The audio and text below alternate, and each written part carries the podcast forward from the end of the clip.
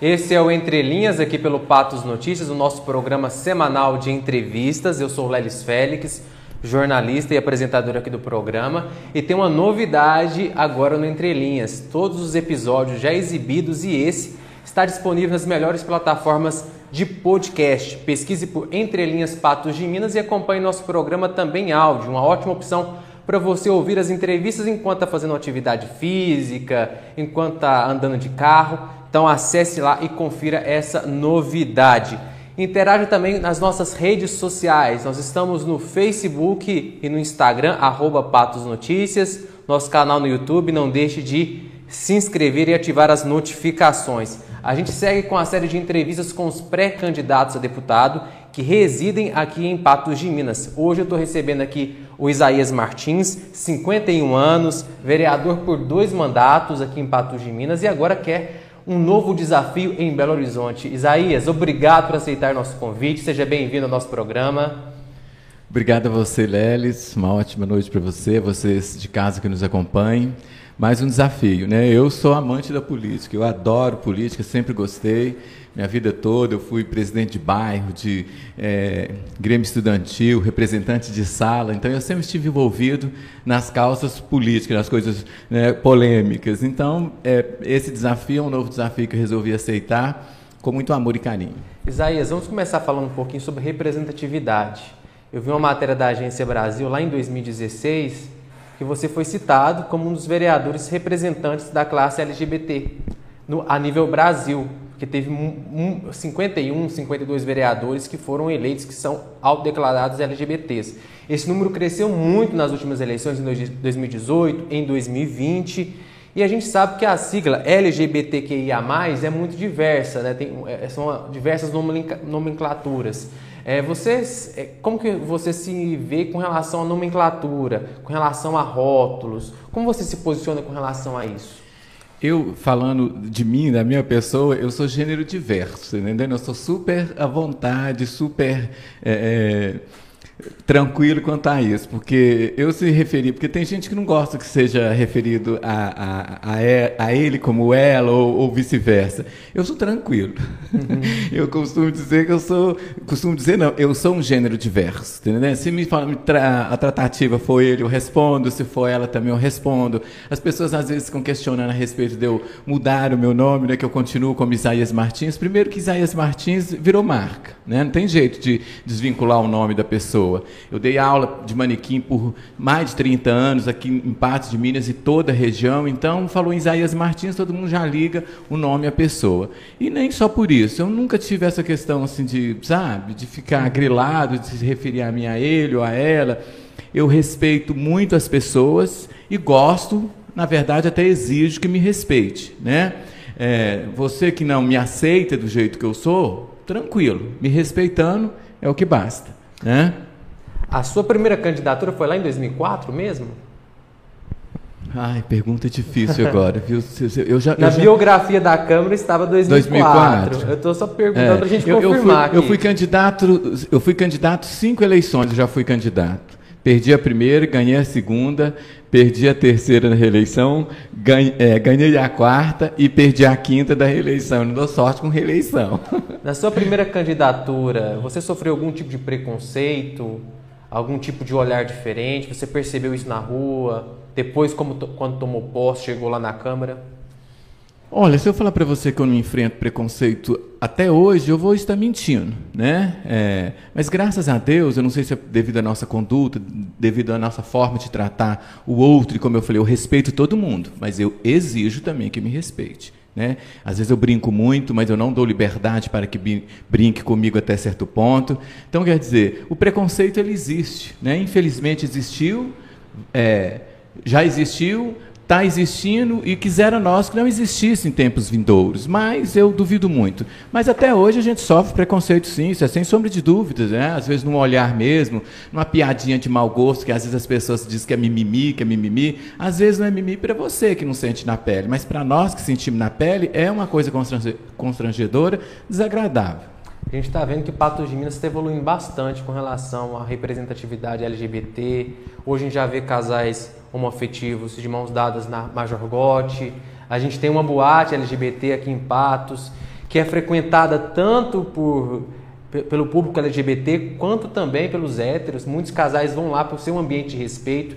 Você acha que Patos de Minas realmente está vencendo preconceito? Claro que sim, né? Lembrando que a boate, aquela vez que houve aquele problema com a boate, nós né, nos prontificamos, nós fomos junto com, com o Edu até o bombeiro, a polícia militar, nós falamos com, com a imprensa a respeito do, do, do, mal que estava acontecendo com a boate, que, né, que não tinha problema nenhum, a boate é uma boate super, hiper respeitada, quem frequenta sabe disso, eu frequento sempre, é um ambiente super agradável da gente curtir a noite aí em Patos de Minas, né? E a boate também tem um cunho social, nós sabemos disso. Uhum. E a cidade também é do, do LGBTQIA+. Né? Nós pertencemos e queremos a cidade também. Nós queremos participar das praças, queremos ir na praça, queremos ir no shopping, queremos ir no clube, queremos andar pela rua, né? tranquilamente. O fato de você amar uma outra pessoa que seja do mesmo sexo que o seu, isso não me, de, não me denigre e nem me aumente nada. Eu simplesmente preciso e quero ser respeitado como qualquer outra pessoa. Né? Eu costumo sempre dizer que se você falasse para mim que se eu queria ter nascido homossexual, eu vou responder para você com todas as letras que eu não queria ter nascido homossexual. Mas eu nasci assim. Então eu procurei, desde o primeiro dia que eu passei a me entender por gente, respeitar o outro, respeitar o ser humano e exigir que também me respeitasse da forma que eu vim ao mundo.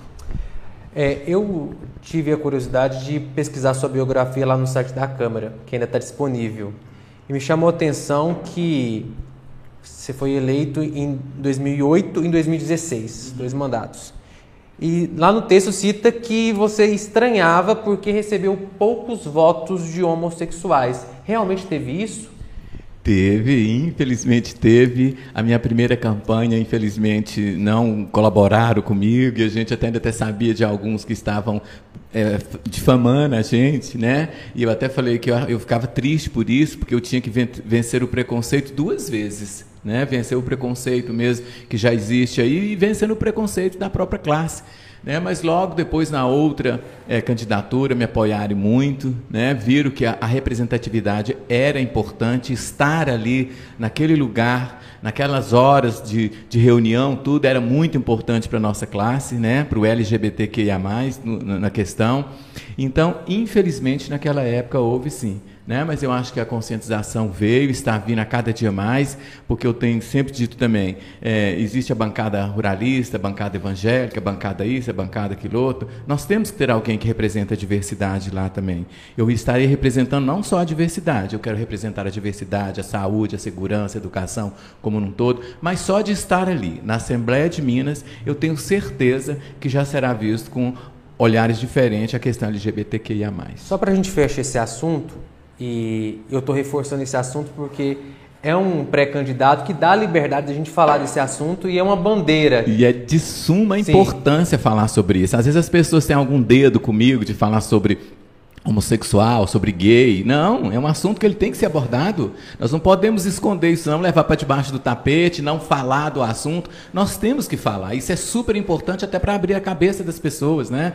É, conhecer um pouco mais sobre nós, ver que nós sofremos também, nós precisamos de respeito. É, né? O fato de eu amar o outro, como eu já disse aqui, não vai diminuir. Muito pelo contrário, ruim se eu odiasse ele, se eu desejasse o mal, se eu quisesse que morresse ou qualquer coisa parecida. Então, falar do assunto para mim é super tranquilo. Um levantamento do IBGE, divulgado recentemente, apontou que 1,8% 1,8% da população adulta se conceitua como gay. 1,8% da população. Agora, depois da divulgação desse, desse dado recente, teve uma decisão judicial que obrigou o IBGE a colocar no censo, que vai ser realizado agora, uma pergunta quanto à orientação é, sexual. Na sua opinião, Isaías, você acha que o brasileiro vai ter coragem de virar para o recenseador e falar: eu sou gay?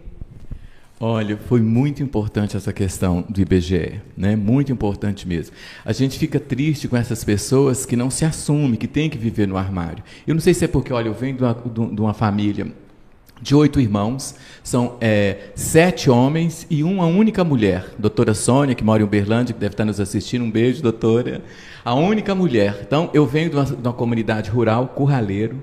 Né? Então, isso é para. Eu estou falando isso para ver que ninguém vira gay, Ninguém vira homossexual. Se nasce assim. né? Felizes daquele que tem a coragem, daqueles que têm a coragem de fazer como eu fiz, de assumir mesmo a sua condição, a sua postura e enfrentar o mundo ali fora, que não é fácil, né? Triste para aqueles que ainda têm que ficar dentro do armário, ainda têm que vestir a roupa que não quer, ainda têm que namorar a menina ou vice-versa, namorar o menino sem querer, casar sem querer, não é verdade? Devido, às vezes, à, à pressão da família ou então da sociedade. Eu espero... Ou até ser, até ser homofóbico para se isso, autoproteger, para se, se blindar. Isso, né? Ou então o suicídio, como a gente vê inúmeros aí que não tem coragem até eu me lembro que um, um, debate que a gente teve na Câmara sobre isso, foram N pessoas que me mandando mensagem pedindo né, segredo, que eu não podia falar nada no nome dele, mas assim, que ele tinha medo até de sair na rua, que ele tinha medo de assumir. Foram várias pessoas que falaram isso comigo. Então, quer dizer, tomara, eu espero que as pessoas tenham sim essa coragem de falar para o recenseador: olha, eu sou gay, eu sou homossexual, né? Para que aí nós possamos cada vez mais mostrar para as pessoas, para o hétero, para as outras pessoas, que nós merecemos e precisamos do respeito. A palavra é só essa: respeito. Vamos falar sobre saúde. Antes da pandemia, a gente estava naquela novela do São Lucas, principalmente da hemodiálise você estava à frente da Comissão de Saúde. Durante todo aquele, principalmente o último mandato, 2017 a 2020, o que te mais impactou, chamou atenção, chocou na saúde pública aqui de Patos de Minas? Foi realmente a, a questão da ortopedia certo? Era as pessoas ficar 40, 50 dias, pessoas assim de idosas ficarem na UPA aguardando uma cirurgia no regional foi quando nós nos movimentamos mesmo. Eu comecei a estudar a questão da, da alta complexidade, do, do, do, credenciamento do hospital na alta, credenci, é, na alta complexidade, ver quais os hospitais de Minas Gerais não atendiam, mas que eram credenciados. Nós gostaríamos e lutamos muito naquela época para que a, a saúde fosse é, descentralizada, que Patos não recebesse os 33 municípios como nós recebemos, que é surreal, um hospital com 120 leitos só para receber 33 municípios. Nós temos municípios aqui é, para lá de Unai, a 600 quilômetros, que era para receber as mulheres, as gestantes, para ganhar seu neném. Então, assim, essa questão, principalmente da ortopedia, mas, assim, é, num todo a saúde é, era muito triste. E eu fui presidente da comissão no meu primeiro mandato, os quatro anos. No segundo mandato, eu fui por três anos. O Mauri é, me sucedeu um dos anos, ficou um ano. Então, assim, eu acabava absorvendo aquilo. Mas eu estudei muito sobre a saúde de partos e região né? para a gente poder ver o que, enquanto vereador, nós poderíamos é, avançar alguma coisa, é, avançar em alguma coisa. E, infelizmente, o poder do vereador é um pouco limitado. Né? Nós não e, conseguimos às vezes o pessoal muito. nem sabe a limitação que o vereador tem. É verdade. O pessoal confunde, às vezes, vereador com prefeito. E é. tem vereador que se acha prefeito também. Você falou tudo. Eu até falava nas campanhas para vereador. Tem vereador que está falando coisa ali que nem o prefeito dá conta de fazer, ele está falando que vai fazer. Então, não é por ali. Então, o poder do vereador nessa questão era limitado, mas a gente provocava as discussões. Fui diversas vezes em Brasília, em Belo Horizonte, conversei com o secretário de saúde aqui, fomos em Brasília no Ministério da Saúde, para a gente poder ver o que nós fazíamos. O São Lucas foi um pecado São Lucas ter fechado. Por mais que as pessoas falassem mal do São Lucas, nós queríamos muito que o São Lucas tivesse dado certo. O São Lucas era um hospital particular, Sempre é bom frisar isso, que não era um hospital é, é, público, era um, um, hospital que era credenciado ao SUS, que atendia o SUS, que recebia pela, pela aquilo que prestava no SUS, não é verdade?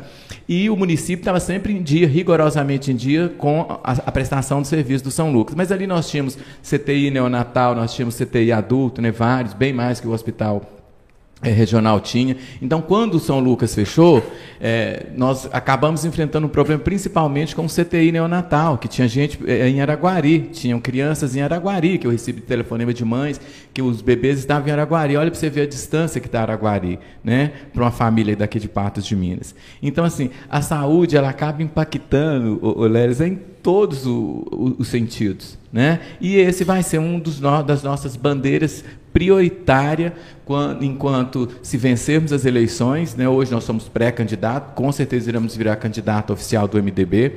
É uma das nossas bandeiras lutar pela saúde aqui, não só de Patos, mas da região aqui, da macro-região.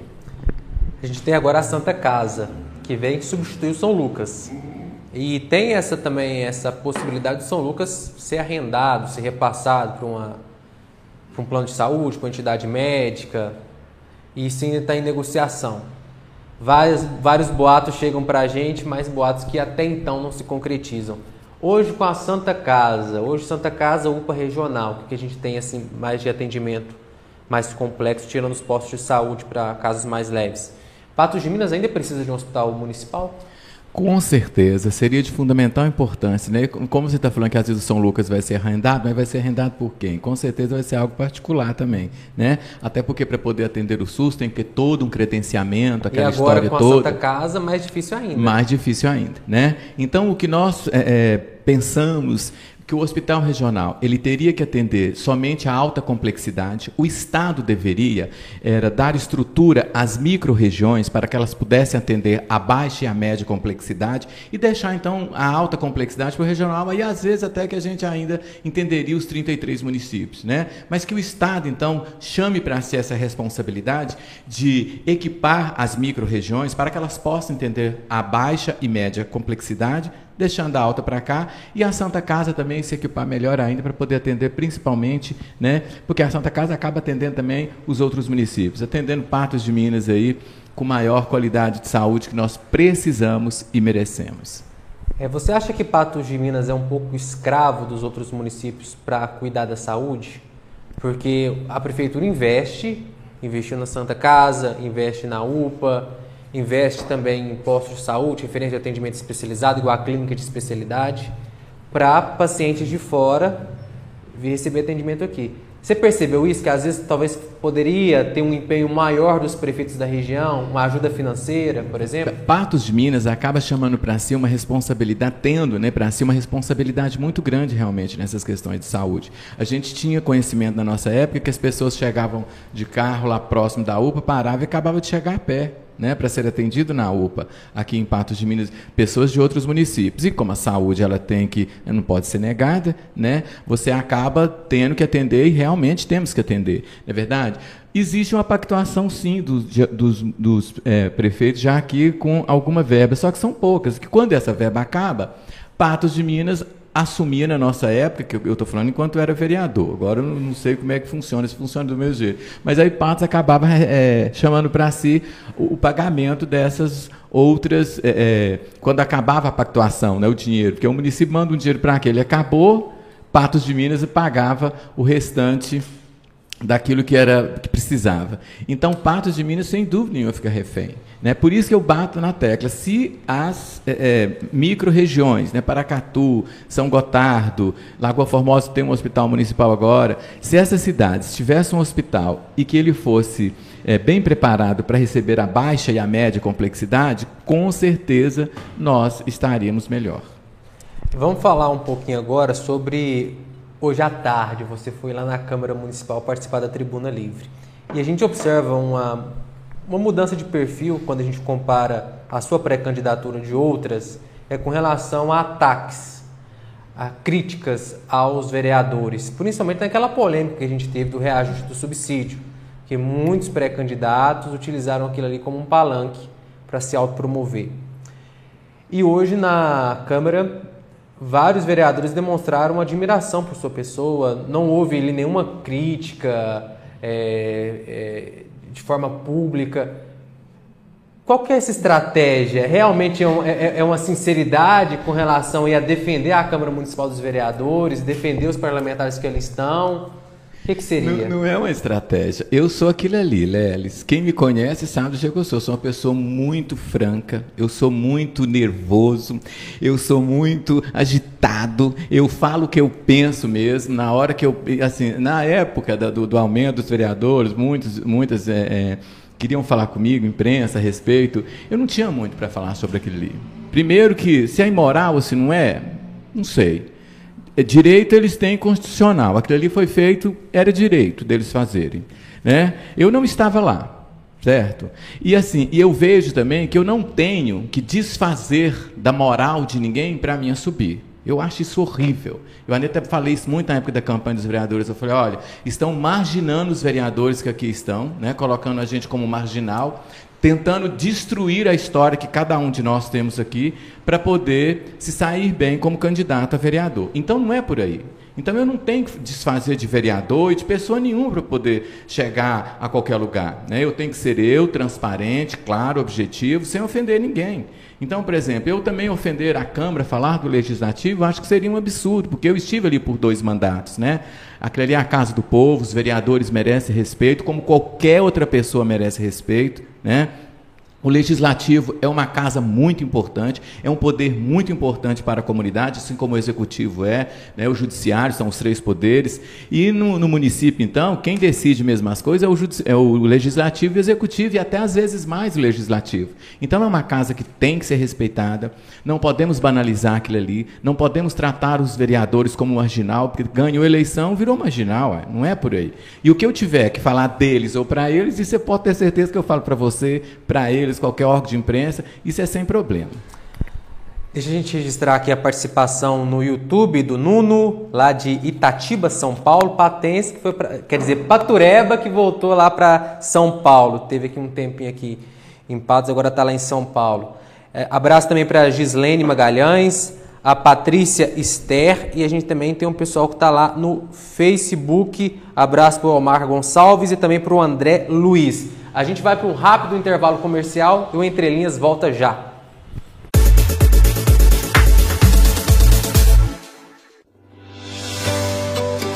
A nova gestão de Patos de Minas completa 500 dias de trabalho, superando muitos desafios. Fechamos um ciclo e iniciamos um novo tempo para a nossa cidade. Um novo tempo na educação, com a reforma de escolas e creches municipais e construção de quatro novos CMEs para nossas crianças. Prefeitura de Patos de Minas, um novo tempo para uma nova cidade. Tá pensando em mobiliar sua casa? Ter aquela sala dos sonhos ou aquele escritório bem aconchegante e atraente? Outlet para casa tem um mobiliário de ponta e com preços acessíveis. Venha nos fazer uma visita ou converse com a sua decoradora. Outlet para casa fica na rua Majorgote, 1840, no centro de Patos de Minas. O telefone é 3822-6838. Siga nosso Instagram, arroba Outlet para casa móveis.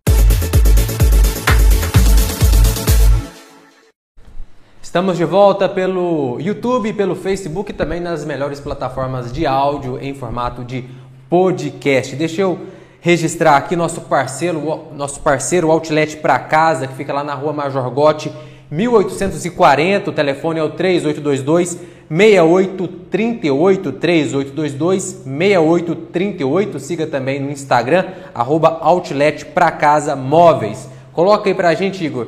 Hoje esse cenário aqui, esses móveis que estão aqui, são lá do Outlet para Casa. Então vale a pena você conferir, você que está precisando de um material para o seu escritório, para casa, dê uma conferida lá. Fica bem próximo ao antigo shopping, bem na chegada aqui de Patos de Minas. De volta com a entrevista com Isaías Martins, pré-candidato a deputado estadual, tá querendo ir lá para BH. Vai conseguir ficar longe de Patos? Amo Patos de Minas, né? Amo todos os patenses aqui. Minha cachorrinha linda que eu amo, Luna Maria também, que às vezes eu fico brincando com ela lá muito. Mas a gente fica lá de segunda a sexta, né? Sexta-feira a gente vem para Patos de Minas, até porque se, né, nós vamos ser eleitos, com a graça de Deus, nós teremos um, um, um gabinete aqui em Patos de Minas, quando nós estaremos tipo, deixando sexta-feira para atender aqui as pessoas da cidade, bem como as pessoas da região, os prefeitos da região, vereadores, né, para que nós possamos atender melhor e sem com mais comodidade, sem ter que deslocar até Belo Horizonte. Então, esse é o nosso pensamento se caso formos eleitos. Na área da educação, durante o último mandato, vamos ser mais recente aqui, você visitou muitas escolas?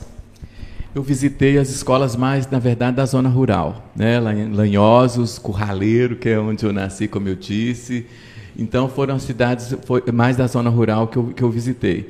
A Câmara trabalha com comissões, né, que eu acho super importante falar sobre isso. Lá tem a comissão de educação, a comissão de trânsito, a comissão de saúde, a qual eu sempre amei e fui presidente dessa comissão de saúde. Então, assim, na, nas. É, é, na área da, da, educação, das escolas, se eu não me engano, era o, o a vereadora Edmê, a vereadora Dalva Mota, eu acho que a vereadora Béia Savassi, que eram da Comissão de Saúde de educação. certo? Mas assim, a gente ia onde as pessoas nos chamavam, né? Eu lembro de eu ir muito no Kaique também, no, no Jacques Correia, que assim, as pessoas chamavam para poder reclamar de alguma coisa ou passar para nós algum tipo de pedido, nós íamos sim, em qualquer lugar que nos era chamado. E naquela época, como que era a infraestrutura das escolas municipais aqui? Eram bem, bem, bem preparadas para receber os alunos? Ou não? Olha, era assim, não eram ruins, não. Assim, as escolas da zona rural, principalmente, a gente brigava muito por reforma, que né, a, lousa não estava muito boa, eu, é, é, a questão da iluminação, é, o mobiliário. Então, assim, eu lembro de eu brigar muito por isso, principalmente quando estou falando das da zona rural, lá do Curraleiro de Lanhosos. É, é, mas as da cidade, elas até tinham um aparato legal para estar tá recebendo as pessoas, sim, naquela época. E falta também o ensino da, da, da, questão da responsabilidade com o, o, bem público, né? Porque às vezes o próprio aluno ali vai e vandaliza o próprio bem. E é um assunto que ainda tem a impressão que é pouco abordado dentro de sala de aula a respeito do respeito com o patrimônio público. Isso, além do respeito do patrimônio público, para com a professora, né, para com Sim. o resto do corpo docente decente da escola, não é verdade? Porque, assim, às vezes, infelizmente, hoje também se pensa assim, ah, vou mandar meu filho para a escola para resolver o problema. Eu sempre digo que em escola você adquire conhecimento, respeito, educação, você adquire em casa. Então, quem dá respeito e educação é a família. Para a escola você vai adquirir conhecimento. Isso juntando dá um casamento perfeito. Né? Então quem tem que ensinar respeito são os pais em casa. E aí lá na escola ele vai respeitar o, o bem público, ele vai respeitar o professor, ele vai respeitar o seu coleguinha. E aí nós vamos ter um casamento maravilhoso. É, você é contra ou a favor da municipalização das escolas estaduais? É um estudo que tem que ser feito no pé da letra com todo mundo. Se eu falar para você se eu sou contra ou se eu sou a favor, eu estaria sendo leviano. Né? É algo que você tem como todo processo, como todo projeto que chega, tanto na Câmara Municipal quanto lá na, na, na, na Assembleia, você tem que debruçar em cima mesmo, ver os prós e os contras, fazer. É, é, é, fugiu a palavra pública Fazer uma audiência uma pública. audiência pública, né? apesar que às vezes as pessoas comparecem pouco, mas você tem que de fato conhecer os dois lados da moeda para depois você poder opinar. Não é verdade? Então não dá para você ter uma assim no, no Avan falar, olha, tem que ser assim ou assado. Não, você tem que estudar o, o, o projeto, o processo num todo para você saber qual que é a melhor saída. Você citou audiência pública e a gente teve uma recente do saneamento básico na última terça-feira também teve pouca adesão. É, você acha que a prefeitura, a Câmara, precisa investir mais em comunicação? Você acha que a comunicação com a sociedade está um pouco fraca? Penso que sim e não ao mesmo tempo. Nós temos que conscientizar é o cidadão, o eleitor, a, mesmo que ele não goste de política, ele tem que aprender sobre política. O voto é algo que ele tem reflexo por quatro anos. Então, se você conhecer um pouco de política, como funcionam os poderes, nós iremos errar menos na hora de votar.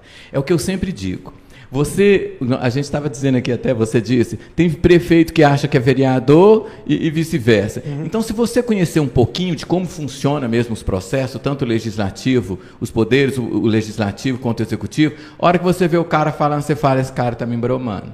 Esse cara eu não voto nele esse cara. Então nós temos que fazer com que a população, de uma forma geral, todo mundo, se, é, passe a entender um pouco mais de política. Que quando você entender aquilo que está pedindo, propondo, nós vamos errar menos na hora de votar. Então as pessoas não se interessam mesmo ali na Câmara Municipal, as pessoas não se interessam em, ah, eu detesto política, eu não gosto de política. Bom, você gostando ou não gostando, você indo ou não indo votar, é, no primeiro de janeiro, subsequente à eleição, alguém vai assumir aquelas cadeiras. Se você, cidadão, eleitor, e eu estou falando como cidadão, se você conhecer um pouco mais da história daquele, quando ele está pedindo voto, você vai é, errar menos na hora de colocar uma pessoa que realmente tenha compromisso, seriedade com a verdade, que não venha mentir para você simplesmente para poder ganhar seu voto. Eu quero fazer só um parênteses aqui, que eu gosto de fazer ele, é daquele claro. candidato a deputado, Danone, Getone, sei lá, ele é até candidato. Foi o homem que mais ganhou voto para deputado estadual, federal aqui. Eu não sei se você se lembra, mas ele dava tanto soco na mesa, ele falava, ele cuspia o tempo inteiro, ele gritava, Isso não é fazer política. Política é a arte de conversar. Então, esbravejar, xingar, não faz de você um bom é, é, é, político. E ele ganhou. Pergunta que dia que ele voltou em Patos de Minas. Se tem um centavos que ele mandou para Patos de Minas depois que ele foi eleito com mil e tantos votos aqui na nossa cidade. Então, o eleitor tem a responsabilidade, sim, de, de aqueles que ocupam os cargos eletivos no 1 de janeiro subsequente à eleição. Então vamos conhecer um pouquinho, mesmo que eu não goste de política, mas eu, se eu conhecer principalmente como funciona o processo, nós iremos colocar menos pessoas ruins ocupando esses cargos. Vamos falar agora do cenário estadual. Como que você avalia a gestão de Romeu Zema? Foi um bom governador? Na nossa época, enquanto vereador, o Romeu Zema, ele infelizmente não contribuiu muito com Patos de Minas, não. Né? Eu lembro que ainda nós lutamos muito, como eu estou falando, para essa descentralização da saúde. Né? Teve a história do, do, da terceirização do hospital regional, que nós somos em Belo Horizonte para não acontecer aquela terceirização. Fizemos uma reunião o dia todo e não abrir a Assembleia para nós. Nós ficamos embaixo do sol, lá na Praça da Assembleia, reunido com o pessoal. Até veio a secretária adjunta do governo falar conosco. É, eu lembro também que ele emprestou para nós aqui na época, eu achei um absurdo, 16 respiradores que seriam para a Santa Casa emprestados. Né? Então, quer dizer, na nossa época, enquanto vereador, nós não, não tivemos muito, muitos ganhos com o governador, não, infelizmente. Né? E agora também eu não tenho visto muita coisa que o governador, às vezes ele até vem muito a Patos de Minas, mas nunca que ele vem que ele deixa alguma notícia boa para nós vai estar tá vindo isso, o Estado está promovendo isso, fazendo aquilo outro. Então, não vejo que fez um bom governo para a nossa cidade. E na época do Pimentel, como que era?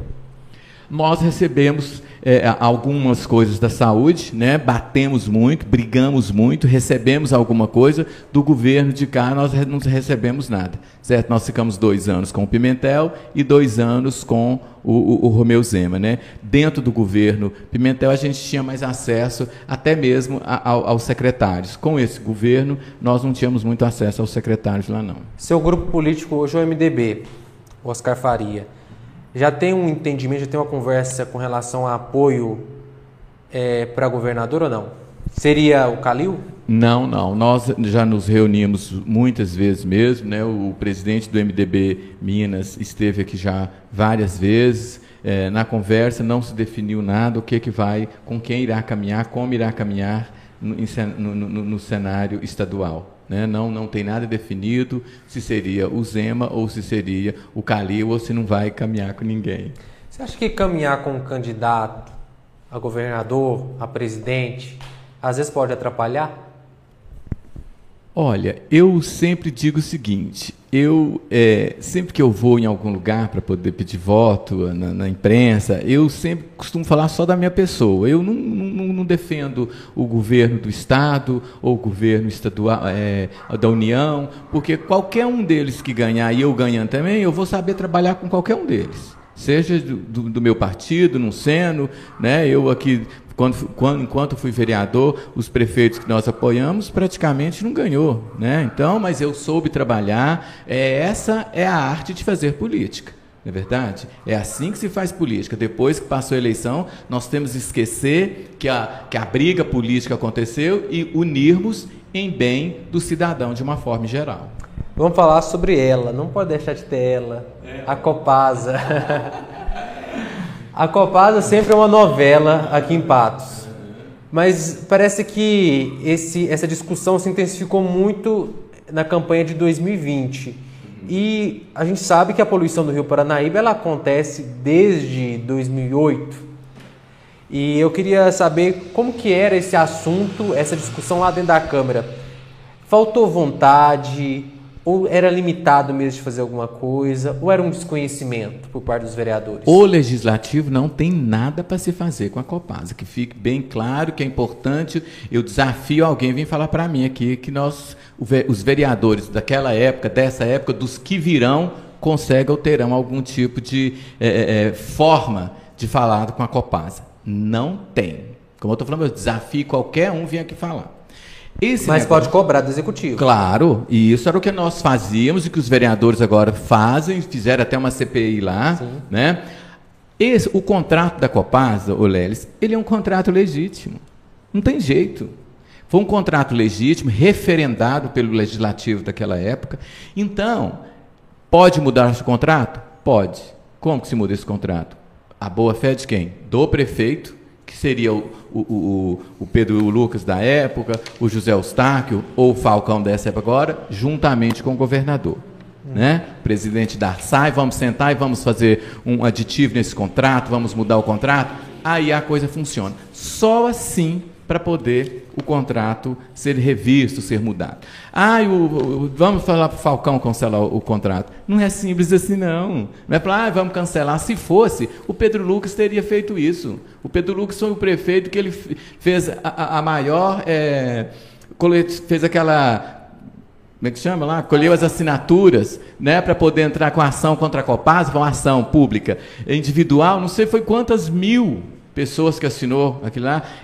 Ele era vereador. Subsequente, ele virou prefeito. Por que, que ele não cancelou o contrato? Não é simplesmente falando, ah, vamos cancelar aquele contrato. Não é facinho assim. Se fosse, já teria cancelado. Né? Então, assim, o governador, como o, o prefeito agora, ele, eles são muito amigos. Se tiver boa fé de ambas as partes, o contrato pode ser revisto sim. Mas só assim esse contrato vai ser revisto. Você aposta numa revisão do contrato ou para a Copasa melhorar o serviço ou na Copasa sair, na sua opinião? Eu apostaria dela é, é, o contrato ser revisto. Ela sair é muito difícil. É como eu estou falando para você, é muito difícil. E eu não estou aqui para poder mentir. Eu não estou aqui para ganhar voto em cima de Copasa, porque às vezes seria mais bonito e mais fácil eu falar, não, não é assim. Né? Nós, se eleito formos, né, somos pré-candidato, como eu disse, iremos virar candidato e, e vamos ganhar essa eleição, aí sim né, uma conversa franca com o prefeito que estiver ocupando a cadeira aqui, bem como o governador que for eleito e também o presidente da Copasa com o presidente da Arsai para a gente ver o que nós podemos e o que temos que fazer para melhorar o atendimento da Copasa aqui, mais na questão do esgoto, né, que nós sabemos que o esgoto realmente ele não é tratado 100%, é cobrado e, né, e a poluição do nosso rio, que é sem dúvida um absurdo. Nós batemos isso os dois anos que nós somos é, é, eleitos como vereador. A Câmara desse ano tem batido, tem feito audiências públicas, fez uma CPI. Então não é falta de vontade. O poder do vereador ele é limitado principalmente na questão Copasa. Importante a gente destacar, fazer um parênteses aqui sobre a Copasa, que em 2000 e ano passado, 2021 o Pato Notícia flagrou uma cachoeira de esgoto aos fundos do bairro residencial Barreiro. A gente voltou essa semana lá, um ano depois, e a gente verificou que aquela cachoeira ainda existe. Mas tem uma boa notícia nesta quinta-feira, dia 9, que a gente está fazendo a gravação desse programa, é que a Justiça autorizou a Copasa a entrar no terreno e vai iniciar as obras de um interceptor para finalmente interromper aquela cachoeira de esgoto com a situação bem complicada. Tem todo um ecossistema e a gente depende dessa água, a gente bebe dessa água. Imagina quem está depois aqui de Patos, em outros municípios que o Rio Paranaíba é, banha. Mas vamos seguir aqui, vamos falar sobre economia agora. Os dados do CAGED apontaram que Patos de Minas teve o quarto mês consecutivo de saldo positivo de geração de emprego. Só que a gente sabe que um emprego por si só não significa que a pessoa vai ter uma boa condição de vida. Uma parcela significativa do povo de Patos de Minas recebe um salário mínimo ou um pouco mais, bem abaixo do ideal. É, Isaías, na sua opinião, é, falta um pouco é, de vontade, talvez de uma política pública para incentivar, recomendar, na verdade, a gente não pode obrigar o empresário patense a remunerar melhor seus colaboradores? Sem dúvida nenhuma, né? Mas isso é que eu estou falando, como eu disse para você aqui, tudo aquilo nós temos que estudar. Nós temos que ver como que isso é possível para poder realmente fazer com que chegue alguma benesse também ao empresário, para ele poder melhorar para o seu funcionário, né? O funcionário, eu costumo dizer também sempre, vestir a camisa, porque se a empresa está dando lucro, se a empresa está bem, você tem seu emprego garantido, e além de você ter seu emprego garantido, você vai ser melhor remunerado, e se vier algum tipo de corte, né? se você não é um funcionário bom, você será aquele primeiro a ser cortado. Né? Mas isso também nós já estamos conversando aí com o, o setor da economia para ver aquilo que nós podemos fazer depois, enquanto deputado estadual, para poder é, fazer, para poder melhorar né, o, o, o incentivo à economia local. Perfeito. Vamos fechar esse bloco aqui de assuntos com o trânsito, a mobilidade aqui em Patos de Minas, que é motivo de reclamação. Pessoal que anda de ônibus, às vezes as linhas de ônibus não chegam a todos os bairros de forma igualitária. A gente tem a questão dos acidentes, a questão também do estacionamento, que apesar do rotativo ter sido implantado, tem muita gente que reclama do modelo dele. É, o que um deputado estadual poderia fazer para melhorar a mobilidade aqui em Patos de Minas? Olha, eu, eu te falo o seguinte, Lelis, isso é tudo também uma questão de é, saber como usar a via, né?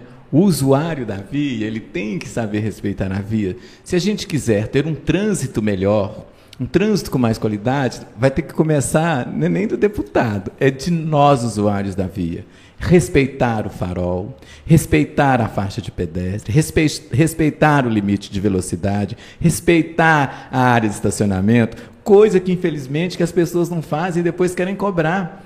Era a nossa época, o que a gente fazia enquanto vereador mesmo, era poder máximo de, de cartilha, de, de, de é, é, da televisão, de, de falar, igual a gente fazia muitas reuniões no regional, do, do o acidente de trânsito era que mais é, impactava lá na ortopedia. Então, quer dizer, primeiro, antes de tudo, né, a nossa cidade foi uma cidade que ela foi crescendo sem planejamento. Nós não, tínhamos um, não, não, temos um planejamento da cidade. Né? O nosso centro aqui, como é que nós vamos alargar essa Majorgote? Não tem jeito. Como é que nós vamos aumentar, a, a dar segmento na, na Getúlio Vargas, lá no PTC? Não tem jeito. Não foi uma cidade que foi preparada, estruturada para receber o trânsito que nós temos hoje, não é verdade? Aí os bairros que hoje chegam acaba até tendo algum tipo de, de estrutura, mais umas vias mais largas, duas pistas, etc e tal, né? Mas enquanto isso, Enquanto até a gente ter. Porque na, na época da. Eu lembro da prefeita Béia também, veio um estudo aqui do, de, um, de um pessoal de Belo Horizonte para poder falar do trânsito. Que eu até ainda falei, gente, é, eu respeito os profissionais né, que vieram, é, mas assim, eu acredito também que quem tem que resolver isso é uma coisa interna, das pessoas que usam o trânsito da cidade, né, as vias da cidade, para poder resolver, para saber como que vai melhorar esse fluxo aqui. E tem outras coisas também que acaba que, é, é, como eu estou falando para você, que os usuários, as pessoas têm que se conscientizar disso, porque eu lembro também na época que a Bera prefeita, ali na, na Padre Caldeira, só que eu acredito também que eles não comunicaram todo mundo, mas o que, que eles fizeram? Eles foram lá num, num dia e botou placa de proibido estacionar lá na via toda. O que, que aconteceu? O povo ficou doido, juntou os comerciantes, tudo, foi lá no dia no gabinete da prefeita. Moral da história, arrancou as placas de, de, do proibido estacionar. Então, quer dizer, poderia ter tido uma conversa, olha, vamos fazer um teste de 30 dias só. Se funcionar, as placas ficam. Se não funcionar, nós vamos retirar as placas. Então, quer dizer, você está vendo que não tem um acordo da coletividade? Sim. Não adianta o poder público querer lutar com tudo e com todos se o cidadão, de uma certa forma, não ajudar. Aí nós não vamos ter um trânsito de qualidade se o usuário da via não colaborar. Nós não vamos ter realmente o, o, o esgoto entupido aí, esse. É, como é que fala? Da rede pluvial. Se você não colocar seu lixo no lugar certo, se você não parar de jogar o, o lixo pela janela do carro, etc. e tal. Então nós temos que cobrar do poder público, sim ele tem que resolver várias questões, mas nós, enquanto cidadãos, nós temos a nossa responsabilidade em todos os segmentos também. E vamos falar um pouquinho agora de dinheiro, porque todo mundo, quando vai votar num deputado, pensa na emenda parlamentar. É, e a gente sabe que um deputado estadual ele não é deputado de uma única cidade. A verba tem que ser dividida ali em, na região, né? não no estado inteiro, mas pelo menos na região. É, você já, já, pensou em quais cidades aqui da região você vai focar sua campanha? Quem que vai receber a maior fatia desse bolo? A gente pode ter a certeza que será Patos de Minas? Não, isso é sem sombra de dúvidas, né? Mas nós não só temos o, o, o orçamento, o, as emendas parlamentares, nós temos o orçamento, né? O, deputado ele pode mexer no orçamento do Estado, que nós sabemos que é um orçamento bilionário. Sim. Então, nós, além de mexer, termos as nossas emendas, que é claro que nós estaremos né, privilegiando aqui principalmente o Alto Paranaíba como num todo, né? Porque principalmente nós, o que nós conseguimos melhorar de saúde em Patos de Minas, que é a cidade polo, nós estaremos sim melhorando a saúde desses municípios todos aqui da, da circunvizinhança, principalmente o Alto Paranaíba, né? Bem como também o que eu estou falando, o orçamento do Estado. Nós vamos, eh, somos é a Câmara que vota, né, a Assembleia que vota no orçamento do Estado, e nós vamos estar de olho nesse orçamento para a gente mexer no nosso orçamento para trazer mais verba, não só para Patos de Minas, mas toda a região, além de ambulância, equipamento agrícola, etc. E tal, é uma série de coisas que um deputado pode estar, sim, ajudando a sua região. Perfeito, um rápido intervalo comercial aqui no Entre Linhas e a gente volta já. Tá pensando em mobiliar sua casa? Ter aquela sala dos sonhos ou aquele escritório bem aconchegante e atraente. A Outlet para casa tem um mobiliário de ponta e com preços acessíveis. Venha nos fazer uma visita ou converse com a sua decoradora. A Outlet para casa fica na rua Majorgote 1840, no centro de Patos de Minas. O telefone é 3822 6838. Siga nosso Instagram, arroba Outlet para Casa Móveis. A nova gestão de Patos de Minas completa 500 dias de trabalho, superando muitos desafios. Um novo tempo com mais qualidade de vida, com obras que deixam Patos cada vez mais bonita. Um novo tempo para a cultura, esporte e lazer, com a reforma do Conservatório Municipal, a realização de eventos esportivos e do Renascer Natalino. Prefeitura de Patos de Minas, um novo tempo para uma nova cidade.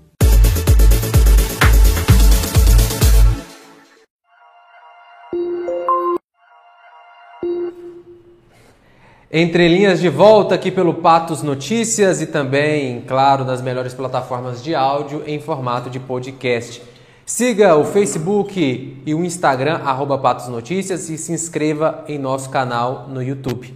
Deixa eu mandar aqui um abraço pessoal do Outlet para Casa, que fica lá na rua Major Gotti, 1840, próximo ao antigo shopping. O telefone é o 3822 68 38, o Instagram é o arroba outlet para casa móveis. Curta lá e confira as melhores opções para você mobiliar seu escritório e também a sua casa. De volta aqui com Isaías Martins, pré-candidato a deputado estadual, também ex-vereador de Patos de Minas. Isaías, agora a gente vai para um quadro que o pessoal gosta bastante, que o pessoal conhece um pouquinho do candidato, que é o rede social. Como que funciona? Se você curtir a pessoa, significa que você compactua com as ideias dela. Se você não curtir, significa que você não simpatiza com o que aquela pessoa prega no serviço, no cargo que ela ocupa. Vamos começar? O Igor vai colocar aí na tela pra gente. Mas eu, eu, eu sou obrigado a falar ou posso pular? Você pode se abster. Ah, você então pode tá, ficar tá. em cima do muro, como dizem. Vamos lá. Então, tá bom, então. Vamos lá pro nosso primeiro. O Igor vai passar pra gente. O presidente da República, Jair Bolsonaro, figura polêmica nesse cenário, principalmente aí com a mídia, né, que fez um reality show do governo dele. Eu vou me abster. Vai se abster. Vou. Vamos pro próximo. E o ex-presidente Lula? Também virei me abster. Então, duas abstenções aqui. E o Ciro Gomes? É uma pessoa também muito polêmica. É, é o que eu sempre digo. Nós não devemos é, é, agir na emoção, no calor da emoção, ou com muitas polêmicas. Né? Nós temos que é, analisar e ver aquilo que realmente é palpável, como que pode ser, como que não pode ser, não ficar só o tempo inteiro tentando denigrir a imagem do outro para provar que eu sou bom. Então, é, é, eu também vou me abster. Se absteve dos três presidenciáveis e do nosso prefeito Luiz Eduardo Falcão. O que você acha dele? Não sigo ele na rede social. Não segue? Não, não sigo. E a esposa dele, a Ludmila Falcão? Também não sigo. Não segue. E o ex-deputado Jean Willis? O Jean Willis, né, sumiu, acho que nem está mais no Brasil, não sigo também o deputado. Não segue. A gente teve um, um assunto polêmico, uma vereadora, ex-vereadora lá de Uberlândia, inclusive ela foi presa numa operação do GAECO e ela foi eleita com uma quantidade significativa de votos como representante da classe LGBT. Que, que você pensa dela? Chegou a conhecer ela? Conheci ela, ela esteve em partes aqui no Glamour, né? Conheci assim, ela, ela, participou do Glamour, acho que uns dois ou três anos. Eu também sempre participei do Glamour, né? Aqui em Patos. Então eu a vi no concurso é, aqui em Patos. Enquanto vereadora, eu era vereadora lá, eu também aqui, nós nunca conversamos. Assim, o, o que aconteceu lá em Uberlândia, né, com, que envolve a, a ex-vereadora Pamela Volpe, é algo né, triste, muito triste, principalmente para a comunidade LGBTQIA+. Porque era uma pessoa que né, ela sofreu isso no passado e depois tinha tudo para ser o pilar, para ser o alicerce da comunidade LGBTQIA+. Era uma pessoa que tinha que dar a mão, estender a mão para estar ajudando e, infelizmente, fez totalmente o contrário. Né? E eu acredito que quando você erra, você tem que pagar de alguma forma. Então, se a, a vereadora, a ex-vereadora, a pessoa Pamela Volpe errou, ela tem que, sem dúvida nenhuma, acertar suas contas aqui com a justiça e depois com Deus, com certeza. Então, você curte ou não curte? Não curto. Vamos para o último o Oscar Faria, eu te pergunto, eu deveria ter questionado ele, não tive tempo, e a gente tem tantas informações que não dá conta de ficar sabendo de tudo, dos bastidores. Verdade. Ele ainda é presidente do MDB? Presidente do MDB, e se eu não curtir, vou ficar sem as duas orelhas, né? Brincadeira. Mas o Oscar, é, foi, é o presidente do MDB até hoje. Na nossa época, quando nós deixamos o MDB, foi contra a vontade do Oscar. O Oscar não queria que nós tivéssemos deixado o MDB enquanto iríamos candidatar a vereador. Mas aí houve é, é, uma conversa mesmo com os candidatos, que os outros iam deixar, acabou ficando só o Mauri e o David Bala lá, e acabou fazendo um vereador. E se eu tivesse lá, eu teria sido eleito. Mas é tudo, eu acredito que são coisas do destino. Que se eu tivesse sido eleito vereador, eu jamais seria pré-candidato e sairia candidato a deputado, certo? Então o Oscar teve um papel importante na minha volta para o MDB juntamente com o Teotônio. Então foi lá em meados de dezembro, janeiro, que eles já começaram a conversar conosco e eu de, um, no início eu não é nem que relutei, eu não pensava mesmo em candidatar. Depois de muita conversa, de muita é, é, troca de figurinha aí, nós acabamos aceitando o desafio. Então o Oscar é uma pessoa que eu sigo. Volta aqui para a principal, por favor, Igor, só para a gente resumir. Coloca na principal, câmera principal, Igor. O Igor está aprendendo ainda. O Igor que é nosso, nosso controlador aqui, ele ainda está aprendendo. Em breve a gente vai ficar bem alinhado aqui.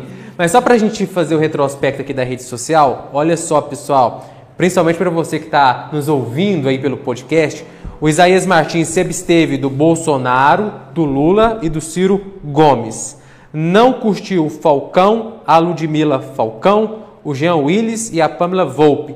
E curtiu o Oscar Faria, presidente do MDB.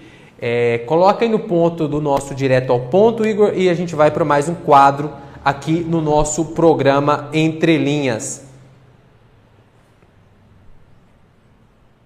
Agora o direto ao ponto, como que funciona? O direto ao ponto é opinião rápida sobre temas sensíveis, polêmicos. É, então você pode dizer rapidamente o que você acha desse assunto, entendeu? Se você concorda, discorda, entendeu? Então vamos lá. Primeiro assunto, aborto. É, não concordo, sou contra o aborto. Contra o aborto. Contra.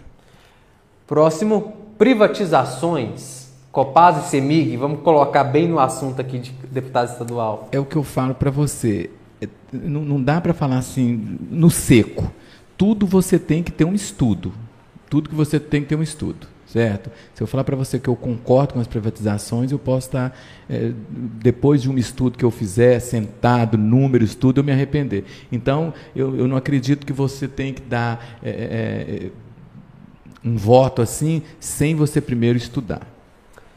Perfeito. Voto impresso, teve essa discussão, ah, urna eletrônica é seguro não, não é? concordo, não concordo. Não concordo, não. acho que tem que ser eletrônico Eu, mesmo. É, a eletrônica está mais do que provado, não tem como dar. E assim, se foi uma urna que funcionou tanto tempo, está funcionando há tanto tempo, por que, que não reivindicou isso lá atrás? Nunca foi questionado. Então, assim, não concordo com o voto. Eu acho que ele é mais fácil até de, de entender? Não concordo.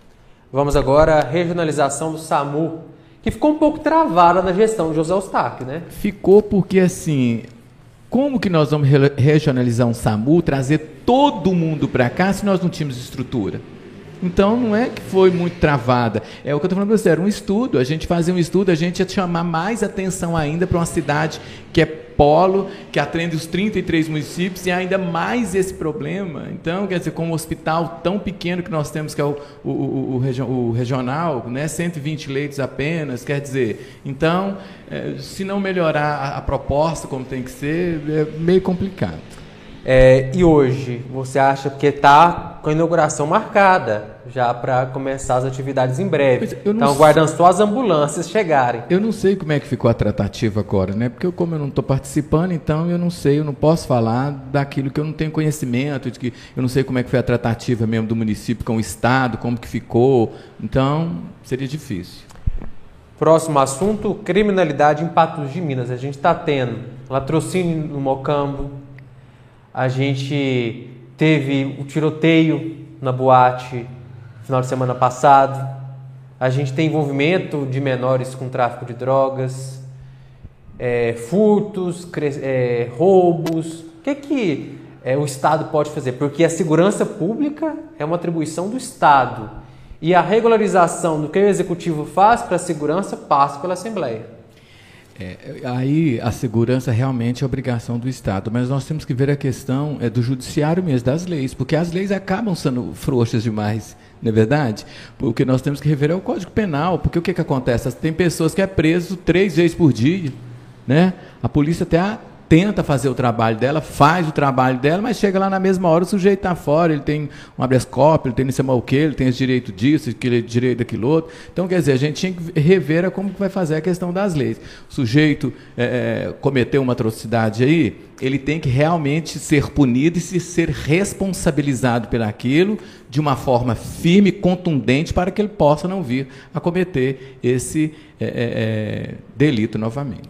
Mas não faltaria também um pouco de combater a criminalidade na raiz? Falta de renda que a gente tem, é, acesso a oportunidades, educação sobretudo, né? Concordo plenamente com você, né? É o que nós temos que tratar do nosso jovem, para que o nosso jovem, a nossa criança, ela possa não dar um problema futuro, um adulto é, com problema futuro. E isso eu concordo. Né? Nós temos aí, por exemplo, nós temos tantas praças aí que nós poderíamos estar funcionando mesmo, algo em torno do esporte, com, a, com, com os meninos de base, né, de, de cada local do, do, esporte, é, anexar isso daí é, junto com a escola. Se você está bem na escola, você tem, no esporte, você tem até um, um, um ganho mesmo, a, a, Bolsa Social devia funcionar, era por aí, porque aí nós temos que é, educar melhor, tentar é, é, arrumar a vida melhor da nossa criançada, para que ela possa dar um adulto realmente de qualidade. Bom, nosso tempo já está se esgotando, passou rápido, a gente conversou demais aqui, né, Isaías?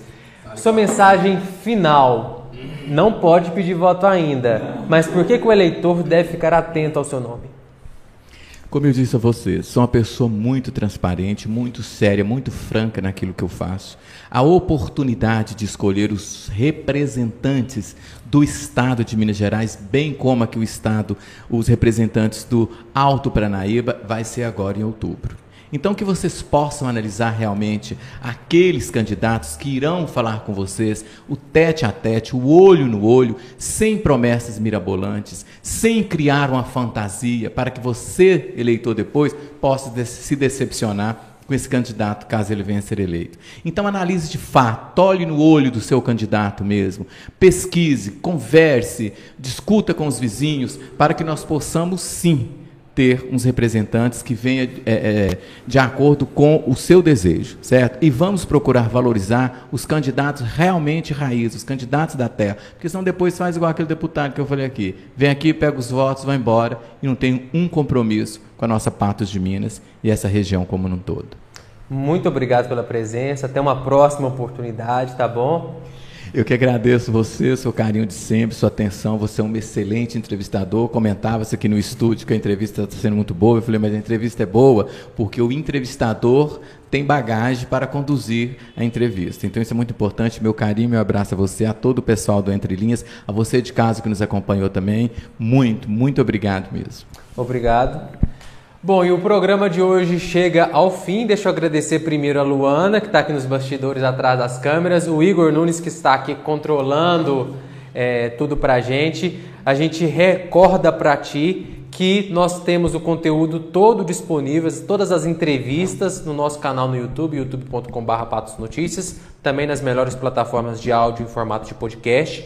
Todos os episódios inéditos são transmitidos ao vivo às quintas-feiras às 19 horas e 30 minutos pelo Facebook e pelo YouTube. A gente segue na semana que vem com mais pré-candidatos a deputado que residem aqui em Patos de Minas. A gente acredita que mais umas duas, três semanas a gente vai estar aqui com essas entrevistas. Um forte abraço a todos e até a próxima semana.